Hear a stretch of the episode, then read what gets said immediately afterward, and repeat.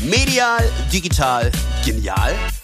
Behaltet den Überblick bei Medien macht Meinung, dem Podcast des Digital Journalism Fellowship der Hamburg Media School. Alles zu den digitalen Trends und Innovationen jetzt bei Medien macht Meinung. Ein herzliches Moin an euch da draußen beim Autofahren, am Küchentisch oder mit Knopf im Ohr in der Bahn. Mein Name ist Anja Kollros und ich bin an der Hamburg Media School zuständig für das Digital Journalism Fellowship. Neben mir heute am Mikrofon ist meine Kollegin Mina Stavesand. Hallo auch von mir. Ja, in unserer heutigen Folge wollen wir mit Christian Hoffmeister darüber sprechen, wie sich die Digitalisierung auf uns, die Gesellschaft und Ökonomie auswirkt. Christian Hoffmeister ist Kommunikationswissenschaftler, berät Unternehmen zum Thema Digitalisierung, ist Autor und Dozent, unter anderem auch bei uns an der Hamburg Media School. Und er stellt zwei spannende Thesen auf. Digitalisierung ist viel mehr als nur Technologie und sie ist auch unsere neue Religion. Was das für uns und die Journalisten bedeutet, die sich mit Digitalisierung befassen, das wollen wir heute von unserem Gast erfahren. Christian Hoffmeister, herzlich willkommen. Vielen Dank. Ja, dann steigen wir direkt mal ein mit äh, der ersten Frage. Dein Buch heißt ja Google Unser und beginnt eigentlich nicht mit einem klassischen Vorwort, sondern eher mit einer Art Gebet, kann man sagen. Ich zitiere mal, ähm, Google unser in der Cloud, geheiligt werde deine Suche, dein Crawler komme, dein Algorithmus geschehe, auf dem Laptop wie auch auf dem Handy. Also ich denke da gleich an einen Menschen, der irgendwie sein Smartphone oder Laptop anbetet. Hattest du auch dieses Bild im Kopf oder an was hast du gedacht? Ich habe tatsächlich ans Vaterunser gedacht und ähm, einfach daran gedacht, dass eben sehr viel ist, das, was wir heute tun, auch ein bisschen ja wie Beten ist. Ja, wenn man früher in die äh, Bibel geschaut hat, schauen wir heute ins Smartphone. Wenn wir heute über die Straßen gehen, dann entweltlichen wir uns. Wir schauen also nicht mehr andere Menschen an, sondern versinken auch in diese jenseitige Welt. Und an das hat es mich erinnert und irgendwie ist natürlich Vater unser ähm, das Gebet äh, der, der christlichen Religion und insofern war das schon bewusst die Überführung in, in die digitale mhm. Welt wie Gott kann ich das Internet ja nicht wirklich fassen. Ich kann, kann mich dem ja nicht haptisch machen. Welche anderen ähm, oder sag mal Parallelen siehst du da? Die wichtigste Parallele ist natürlich, dass Gott virtuell ist, aber eine Macht über uns hat. Und das ist ja das, was ganz typisch göttlich ist. Dass wir sagen, ich weiß zwar nicht, ob es Gott gibt, aber sicher bin ich mir auch nicht, also ich halte mich lieber daran. Und Gott hat also eine Macht über mich. Und das glauben wir ja heute im Internet auch. Wenn ich dann eben äh, schon mal sehe, was dann Medien schreiben, ja, äh, Menschen verlieren eben ihre Jobs wegen Facebook, dann ist das ja so ganz typisch, da gibt schon eine Macht oder das Internet vergisst nichts. Also ich kann mir eigentlich nie sicher sein, wenn ich heute was poste, werde ich nicht irgendwann dafür bestraft oder positiv belohnt. Ja, wird das Katzenvideo so berühmt, dass ich reich und, und glücklich dadurch werde? Das ist für mich eigentlich die stärkste Parallele. Dass ich sage, diese virtuelle Macht, die, die nehmen wir schon als gegeben an und nach der handeln wir auch. Also wie Gott das Internet sieht alles. Genau. Ja, mhm. und das wird auch gar nicht mehr hinterfragt. Und deswegen ähm, achten wir da natürlich drauf und haben auch ein bisschen Befürchtungen. Aber es kann auch ins Positive umschlagen. Ne? Also ich poste irgendwas und dann geht's, was man heute viral nennen würde. Und dann ähm, passiert auch wieder was ganz Positives. Und es ist eine rein göttliche Macht, die ich eben nicht so ganz bewusst steuern kann, wie in unserer realen Welt, die wir täglich erleben. Jetzt haben ja alle Religionen ihre eigenen Mythen entwickelt im Laufe der Zeit. Ähm, welche gibt es denn der Digitalisierung? Na, der, mein Lieblingsmythos ist der Garagenmythos. Google wurde in einer Garage gegründet, Facebook in einer kleinen Kammer, fast klösterartig.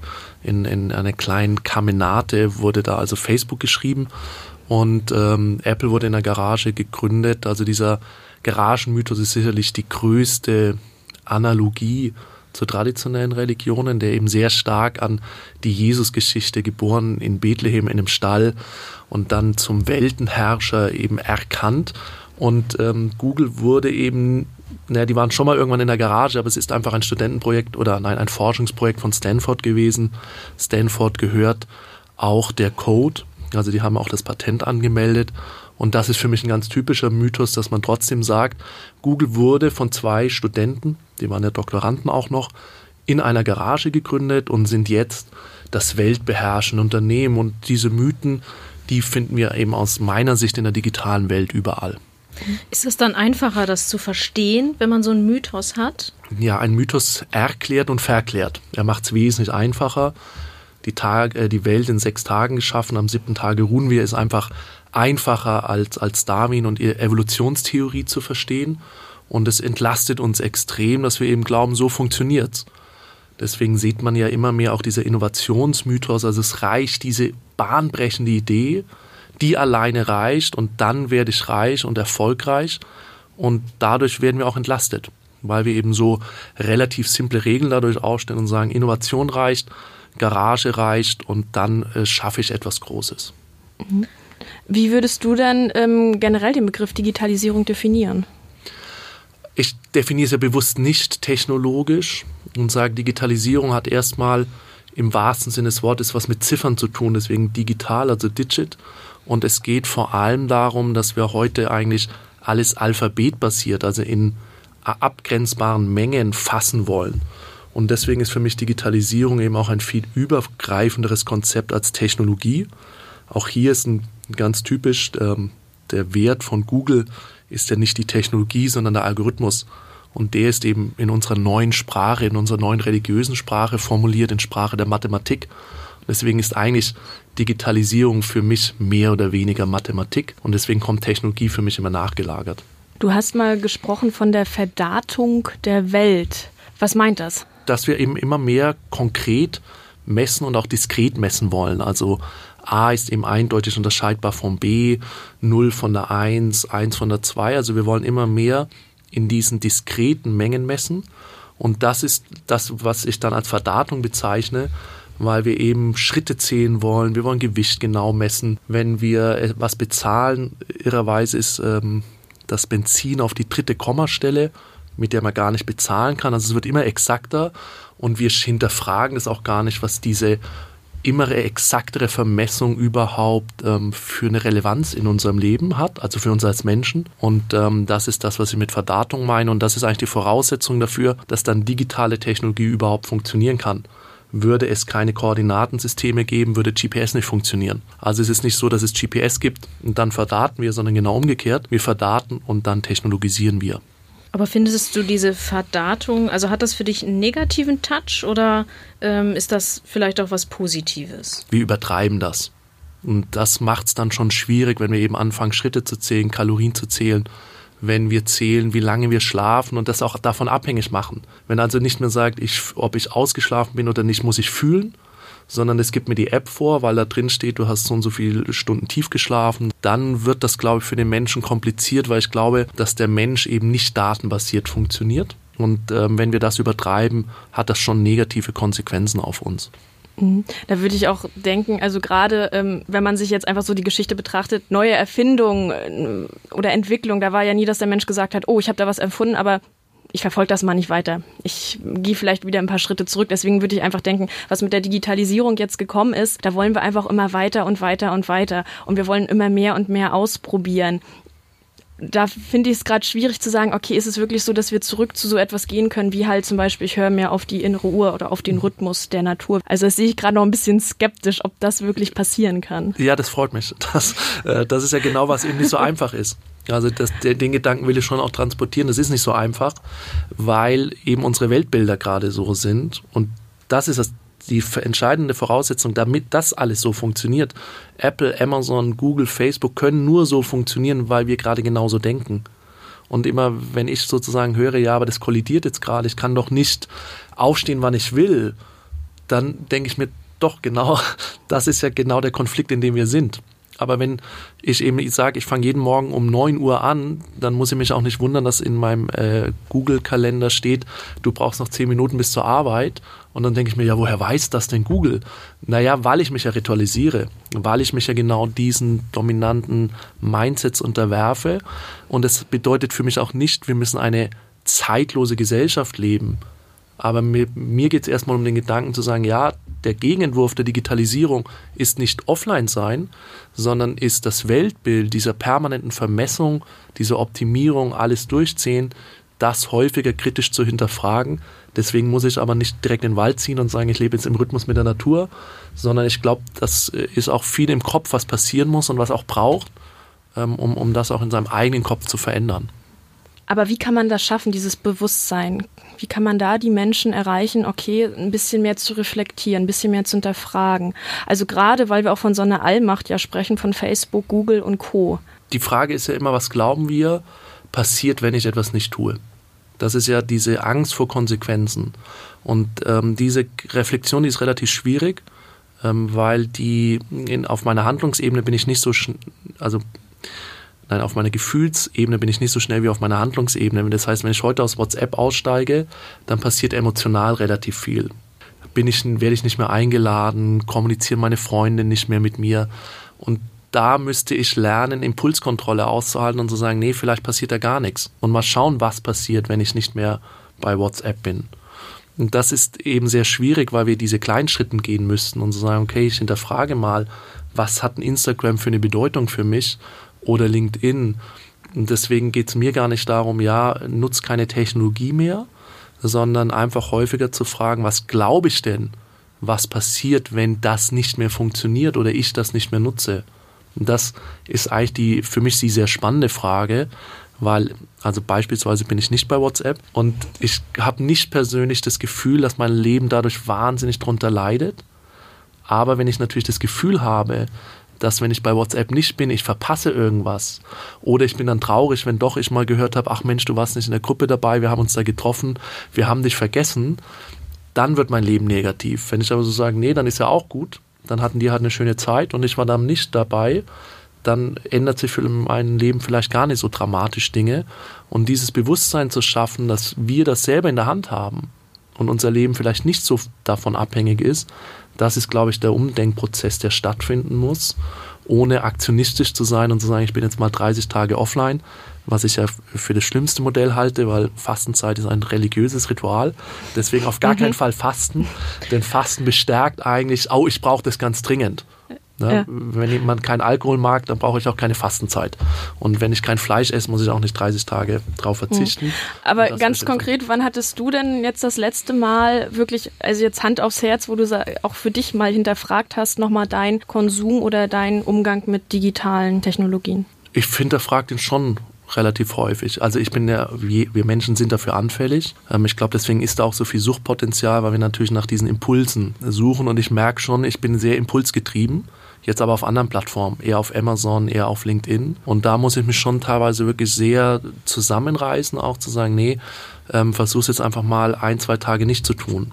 Aber ich weiß es von mir selber, es ist irre schwer, weil meine Emotion sagt, bitte schau nach, was ist denn da jetzt passiert? Hast du eine Anfrage bekommen? Ist eine E-Mail eingetroffen? Aber deswegen sage ich, es ist kein schneller Prozess. Ja, ich glaube, es ist eine Bewusstseinsveränderung, die sagt, ich gehe da Schritt für Schritt vor und hinterfrage häufiger, ob das wirklich so eine Bedeutung für mein Leben hat, wie ich vielleicht spontan empfinde. Also jeder sollte individuell dann mal nachdenken, worauf er verzichten könnte, was ihm, also welcher Prozess sozusagen ihm etwas bringt, welche App etwas bringt für sein Leben, da einfach mal reflektieren. Und nicht ritualisieren, das ist mhm. eigentlich mein Haupttipp. Eben nicht zu sagen, ja, morgens gehe ich dann sofort hin und schau mal, was ist da überall los. Ähm, eben nicht gewisse Rituale einzubauen, wie man dann gewisse Apps nutzt, dass man eben schlafen mit der App Instagram für das, WhatsApp für das, und sondern eigentlich so sagt, teilweise auch fallweise zu nutzen und zu sagen, da wo es braucht und mir hilft, ja, aber eben mein Leben nicht durch Technologie zu ritualisieren, das wäre eigentlich der Hauptgedanke dazu. Eine These, die du ja noch vertrittst, dass wir in der Digitalisierung so eine Art Erlösung für uns sehen. Da ziehst du ja auch wieder die Parallele zur Religion. Da ist für mich so die Frage, was ist denn so schlimm daran, wenn wir jetzt die tolle neue Technologie, die wir da ja haben, die wir einfach entwickelt haben, wenn die uns in sehr vielen Lebenslagen als, ja, sagen, bleiben wir in der, in der Sprache als Halsbringer erscheint. Das, was wir in der Gesellschaft machen, ist, wir wollen extrem in der Vorhersage leben und glauben, dass diese Vorhersage, die durch Technologie, durch Big Data, durch KI jetzt immer besser möglich wird, dass die eine Bedeutung für uns selber hat.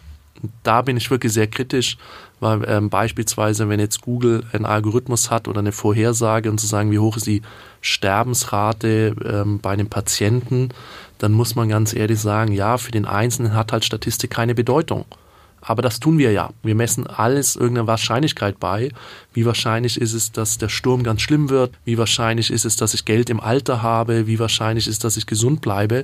Und da bin ich schon sehr, sehr kritisch inzwischen geworden, weil diese Vorhersage, Dominanz, die es überall gibt, von Aktien über ähm, Rente, über Gesundheit, die halte ich für kritisch. Und dass man glaubt, dass diese Technologie die diese Vorhersage einfach schlicht besser kann als der Mensch, statistisch gesehen, mathematisch gesehen, ähm, dass wir die übernehmen und glauben, das würde uns helfen, besseres Leben zu führen. Und da würde ich so sagen, ich glaube, das ist wirklich ein, ein Trugschluss, dem wir da unterliegen, dass wir hoffen, dadurch würde sich irgendetwas verbessern. Aber gerade diese Vorhersagen oder diese Wahrscheinlichkeit, das nutzen ja immer Journalisten auch gerne in Artikeln. Ähm, wie siehst du die Rolle des Journalismus in diesem Thema? Also momentan sehe ich sehr häufig, dass er die Mythologie unterstützt und eben beispielsweise, wenn irgendwas zu KI kommt, sehr häufig eher das, also entweder das Böse aufnimmt, was ich eben auch kritisch finde, weil Gut und Böse ist eben auch so eine typisch religiöse Einteilung. Ne? Also KI ist böse oder KI ist gut. Und da wird mir jetzt sehr häufig eine zu unkritische Position tatsächlich eingenommen. Also mal wirklich erstmal zu verstehen, was ist Wahrscheinlichkeit, wie funktioniert KI und was hat das für eine konkrete Bedeutung eigentlich und warum wollen wir das? Und da sehe ich, dass es schon in der Tendenz eher eine Mechanik gibt, sich positiv, also mythologisch positiv zu unterstützen oder eben so, ja, fast schon ängstlich, ketzerisch möchte ich jetzt mal sagen, ja, also KI ist ganz schlecht. Und ähm, dann kommen die Drohnen und erschießen alle Menschen und der Mensch wird der Maschine untertan. Also da bin ich in beiden Fällen, äh, tue ich mir auch schwer damit und würde mir sehr viel stärker wünschen, dass eine ruhigere, aufgeklärtere Position eingenommen wird, mit mehr Hintergrundwissen und tatsächlich auch mit mehr Fähigkeit, das differenziert darzustellen. Mhm. Also du sagst, da fehlt, sag ich mal, im Journalismus gerade noch so, ich sag mal, dass da mehr erklärt wird, was da eigentlich, sag ich mal, und auch, das, ja? auch glaube ich, mehr verstanden wird tatsächlich. Ich, Hast du, dass du den Eindruck, dass Journalisten, ja, ja. Ähm, wenn wir jetzt gerade bei digitalen Themen sind, äh, dass sie das nicht verstehen? Ehrlicherweise ja. Also es äh, gibt eine relativ bekannte äh, Zeitung äh, aus Süddeutschland, die ähm, ein Beispiel über Quantencomputer geschrieben hat und da steht zum Beispiel der Satz, äh, Quantencomputer rechnen nicht mit 0 oder 1, das ist schon, wo ich so sage, ja, da, ich habe nicht so viel Ahnung von Quantencomputer, aber so viel, dass das nicht stimmt, habe ich schon. Und dann wird aber ausführlich über Quantencomputer geschrieben, wo ich so sage, okay, ich bin mir jetzt sehr unsicher, wie das funktioniert und würde erst sagen, dass ich mich viel mit dem Thema beschäftige. Und dann wird jetzt über Quantencomputer andauernd geschrieben, wo ich mir bei vielen Artikeln echt sicher bin, dass das viele nicht verstehen und da möchte ich mich mal einschließen im großen Teil, ja. ähm, dass ich da sehr unsicher jetzt wäre, was das jetzt genau bedeutet, was was die da tun und, und wohin die Reise geht. Aber da wird eben jetzt schon wieder gesagt, ja, Google hat jetzt den Quantencomputer und das meine ich so, da wird sich also wahnsinnig schnell auf ein Thema gestürzt und dann, oder beispielsweise in demselben Artikel steht, ähm, Computer basieren auf klassischer Physik, was halt nicht stimmt, weil der Laser ist Quantenphysik. Also ohne Quantenphysik kein Laser. Und ähm, da lese ich sehr viel, wo ich so sage, okay, das hat jetzt, glaube ich, mit Wissen relativ wenig zu tun, sondern mit dem Abbild einer allgemeinen Gefühlslage über ein Thema mein Lieblingsthema, über das ich mich ganz gerne aufrege, ist, dass zum Beispiel nur noch gesagt wird, digital ist das Gegenteil von analog. Da könnte ich mich einen ganzen Tag drüber aufregen. Das ist natürlich, frag mal jemanden, was, das, was ist denn ein analoges Buch? Dann kann dir das gar keiner erklären weil wenn man nämlich Digitalisierung schon mal versteht, ist ja jedes Buch deswegen digital, weil es in einer Sprache geschrieben ist. Also das Buch per se ist digital, es ist nur physisch. Und da wird eben heute wahnsinnig viel, wahnsinnig schnell geschrieben und publiziert. Ähm, mein Maßstab ist ja eher immer, wenn man Gegenfragen stellen würde, sind die Aussagen, die getroffen werden, belastbar. Und da muss ich leider sagen, dass ich sowohl in Politik als auch in Journalismus immer mehr merke, dass wir in einer Buzzword-Gesellschaft leben und die kritisiere ich wirklich. Und da muss ich leider sagen, dass ich sehr häufig, zumindest subjektiv, das Gefühl habe, dass es im Journalismus auch so ist. Man weiß, dass gewisse Buzzword-Themen funktionieren und dann ist es wichtiger, über das Buzzword-Thema zu schreiben, als Tempo rauszunehmen und zu sagen, okay, ich muss es auch als Journalist verstehen. Ich bin völlig dabei. Ich bin ja in dem Sinne kein Forscher, der was völlig Neues entdeckt und wenn ich in, in Hochschulen unterrichte, dann gebe ich ja vor allem auch vereinfacht komplexere Themengebiete für Zuhörer wieder, die nicht zu tief in dem Thema drin sind.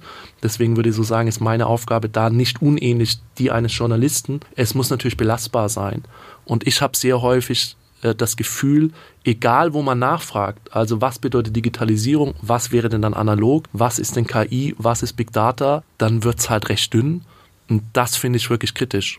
Mhm. Weil da würde ich dann so sagen, was ist denn dann noch der Unterschied des Journalismus zwischen irgendjemandem, der irgendwas auf Twitter oder Instagram postet, was seine Meinung ist? Wo würdest du es, wenn du es jetzt herunterbrichst, dann den Journalisten in, nennen wir es jetzt mal an der neuen Data-Religion sehen? Was ist seine Aufgabe? Seine Aufgabe ist aus meiner Sicht schon, dass er eine belastbare Einordnung und Bewertung zum Teil auch hinbekommt oder tatsächlich Fakten. Also ich glaube, aber das, das, ist ja die Aufgabe des Journalisten heute schon. Also oder die, ja, genau, klassische genau, Aufgabe genau. des ich, Journalisten. Absolut, das würde ich jetzt, ich würde nur häufig in Frage stellen, aber die klassische Aufgabe noch übernimmt. Und ich glaube, sehr viel mehr wird Meinung gemacht. Und da störe ich mich schon wirklich massiv dran. Mhm. Sehr viele Artikel, die ich lese, bin ich der Meinung, das ist eigentlich die Meinung des Journalisten und kein belastbarer Fakt. Und wenn wir eben bei Quantencomputern sind, dann bin ich mir so häufig, okay, wenn ich Quantencomputer nicht verstehe, dann kann ich eigentlich nicht drüber schreiben. Und das, da, dann muss man auch, oder das müsste zumindest auch in Artikeln rüberkommen, zu sagen, okay, am Ende wissen wir vielleicht gar nicht, was das ist. Wir haben die Experimente nicht verstanden. Das wäre für mich eine viel wichtigere Einordnung, als praktisch zu tun, ja, ich habe das ja eigentlich schon im Prinzip verstanden. Ich weiß sogar, wohin dann die Reise geht. Und ich glaube, dieser ursprüngliche Aufgabe vieler Journalisten, also genau Einordnung auf der einen, Fakten, Belastbarkeit auf der anderen Seite, da habe ich, das mag jetzt sehr subjektiv sein, aber eher ein schlechtes Gefühl, dass es heute weniger gemacht wird. Und da, da habe ich ein bisschen Sorge auch. Wir haben ja jetzt hier mit dem Digital Journalism Fellowship bei uns hier an der Hamburg Media School. Da bieten wir genau Journalisten eine Weiterbildung an, also sozusagen digitales Update für ihre Arbeit. Und da sehen wir auch den Bedarf, also den wir jetzt wahrnehmen, der ist riesig. Denkst du, dass im Zuge der Digitalisierung auch die Herausforderungen für die Journalisten wachsen? Für uns alle wachsen die. Weil wir natürlich erstmal momentan tatsächlich in, in einer Phase leben, in der es deutliche Umbrüche gibt. Die gibt es immer wieder in der Gesellschaft, aber momentan äh, über Digitalisierung und Technologie leben wir in einer Umbruchsphase. Die Herausforderung gerade für Journalisten ist, dass sie auf der einen Seite einen Impact auf ihre Arbeit haben, auf der anderen Seite einen Impact über Wissen haben. Und ich glaube, das ist eben sehr schwierig, weil auf der einen Seite muss ich mich mit neuen Tools, wie mit Social Media, mit Streaming, Big Data beschäftigen. Auf der anderen Seite muss ich aber als Journalist eine inhaltliche Kompetenz haben. Und diese Anwendungs- und Methodikkompetenz auf der einen Seite, auf der anderen Seite sozusagen diese Fachkompetenz, Bewertungskompetenz, äh, Wissenskompetenz, die abzugrenzen und an beiden zu arbeiten, ich glaube, das ist tatsächlich sehr, sehr herausfordernd weil Journalisten in der Hinsicht eine Doppelbelastung haben, die ich im Unternehmen nicht habe. Im Unternehmen reicht es mir, wenn ich Social Media kann. Ich muss aber vielleicht gar nichts über Social Media verstehen. Und ich glaube, das ist schon sehr, sehr herausfordernd. Jetzt hatten wir ja auch so über neue Konzepte gesprochen. Da nochmal hin zurück. Wie siehst du da, was können da oder muss dann da der Journalismus leisten? Ich glaube, Journalismus müsste heute sich viel mehr in der Menge zurücknehmen und tatsächlich sehr viel belastbarer und stabiler und ruhiger werden. Das, was ich eben auf Seiten sehr stark wahrnehme, ist, dass sie praktisch die Konzepte von Google, Facebook und Co. übernehmen und sagen, mehr ist besser, schneller ist besser. Äh, wir müssen immer live, ne, also das, zu allem gibt es jetzt schon einen Live-Bericht und ähm, zum Sturm, zu Wahlen und so weiter. Also wir tun immer so, als ob da sekündlich was passiert. Das passiert dann in unserem Kopf auch. Und ich glaube, die Positionierung müsste da ein bisschen anders werden wieder und zu sagen, bin ich jemanden, der wirklich so sagt, oder brauchen wir, mal anders gefragt, braucht man sozusagen heute noch jemanden, der Nachricht vermittelt? Oder braucht man heute nicht in der Positionierung eher jemanden, der einordnet, also eigentlich wieder ganz traditionell wird und so sagt, ich muss nicht das Tempo mitgehen, sondern ich muss die Einordnung und die Relevanz hinbekommen. Und ich habe das Gefühl, dass da noch zu viel in Geschwindigkeit aufgenommen wird und in zu viel, wir müssen am, am Zeit, also über Zeit gehen und ähm, dass wir am Puls der Zeit bleiben. Ich würde vielen Journalisten und Medien empfehlen, werdet relevanter und nehmt euch zurück und versucht nicht Tempo zu erhöhen, weil dadurch entstehen auch immer mehr Fehler, weil man so schnell arbeiten will und sozusagen auch der Erste, der irgendwas publiziert, der einordnet und so weiter. Und ich glaube, da den Kampf hat man ja eh schon verloren. Man kann nicht schneller sein als heute viele auf Instagram, Twitter und Co. Und deswegen glaube ich, muss die Positionierung neu überdacht werden und ähm, auch tatsächlich klarer wieder werden. Mhm. Aber ich glaube, das ist auch so eine Frage vielleicht des Publikums, weil ja auch das Publikum heute immer schneller, immer informiert werden will. Da ist jetzt was passiert, ich gucke auf Spiegel Online, oh, da steht noch gar nichts, das ist ja jetzt erst drei Sekunden her. Und wo sind die ganzen Informationen? Also ich glaube, da muss, müssen, muss sich auch vielleicht das Publikum mal ähm, an seiner Einstellung was ändern. Na, eigentlich schließt das ganz schön den Kreis, weil ähm, Steve Jobs, auch mal ein schöner Mythos, hat natürlich gesagt, was Henry Ford auch mal gesagt hat, am Ende geht es eigentlich gar nicht darum, zu befriedigen, was der Kunde will, sondern ihm zu sagen, was er eigentlich braucht, was von dem er noch gar nicht weiß, dass er es braucht. Der User ist ja nicht unbedingt der, dem man hinterherrennen muss und dem man alles recht machen muss. Ich glaube, das ist wirklich ein ganz großes Problem grundsätzlich in unserer deutschen Ökonomie und auch im Journalismus, dass man immer glaubt, der User, wenn der sagt, nee, das gefällt mir nicht, dann nutze ich es nicht. Der zweite Aspekt ist natürlich die, die Frage, ob man auch aushält, wenn ich so sage, die Konsequenz ist eben eine andere. Wenn ich hier in Hamburg Mopo bin, muss ich denn national Live-Berichterstattung machen? Was würde denn passieren, wenn ein anderer sagt, auf der Mopo steht es nicht, im Spiegel steht es schon, äh, bei Bild nicht? Er würde, also das ist ja die Frage, was glaubt man denn passiert, wenn ich das nicht tue? Und da würde ich eben so sagen, wahrscheinlich gar nichts. Das, da tun sich aber viele schwer. Ich wollte gerade sagen, ja, das musst du den Redaktionsleiter nochmal Genau, das, ich äh, bin ja auch ab und zu in Unternehmen. Ich weiß, dass häufig doch da passiert was, wo ich sage, nee, das ist erstmal dein Glaubensgrundsatz. Dein Glaubensgrundsatz ist, wenn wir nicht Live-Bericht erstatten, dann ist der User enttäuscht. Ich könnte aber auch umgekehrt sagen, wenn ich mich klar positioniere und wirklich sehr konsequent eine andere Haltung dazu habe, habe ich irgendwann das passende Publikum. Ja, das ist erstmal mein Glaubensgrundsatz. Wenn wir nicht live sind, dann passiert was ganz Dramatisches, wo ich sage, vielleicht passiert auch was ganz Positives mhm. und du kriegst die Leute, die sagen, ja, das schätze ich. Aber das ist ja ein ganz gutes Schlusswort. Dann sind wir nämlich jetzt auch wieder beim Glauben, bei der Religion, worüber wir jetzt schon gesprochen haben. Aber so vielleicht als Schlussfrage, woran glaubst du denn? Ich glaube an Paralleluniversen tatsächlich. okay, das ist jetzt eine eigene Sendung, vielleicht auch ein anderer Podcast. Nein, also äh, tatsächlich, ich ähm, glaube, dass es schon was gibt, aber äh, tatsächlich, je mehr ich mich mit dem Thema beschäftige, finde ich den Gedanken, den auch einmal Elon Musk geäußert hat, dass wir alle Spielfiguren in einem virtuellen Spiel sind, den finde ich sehr spannend.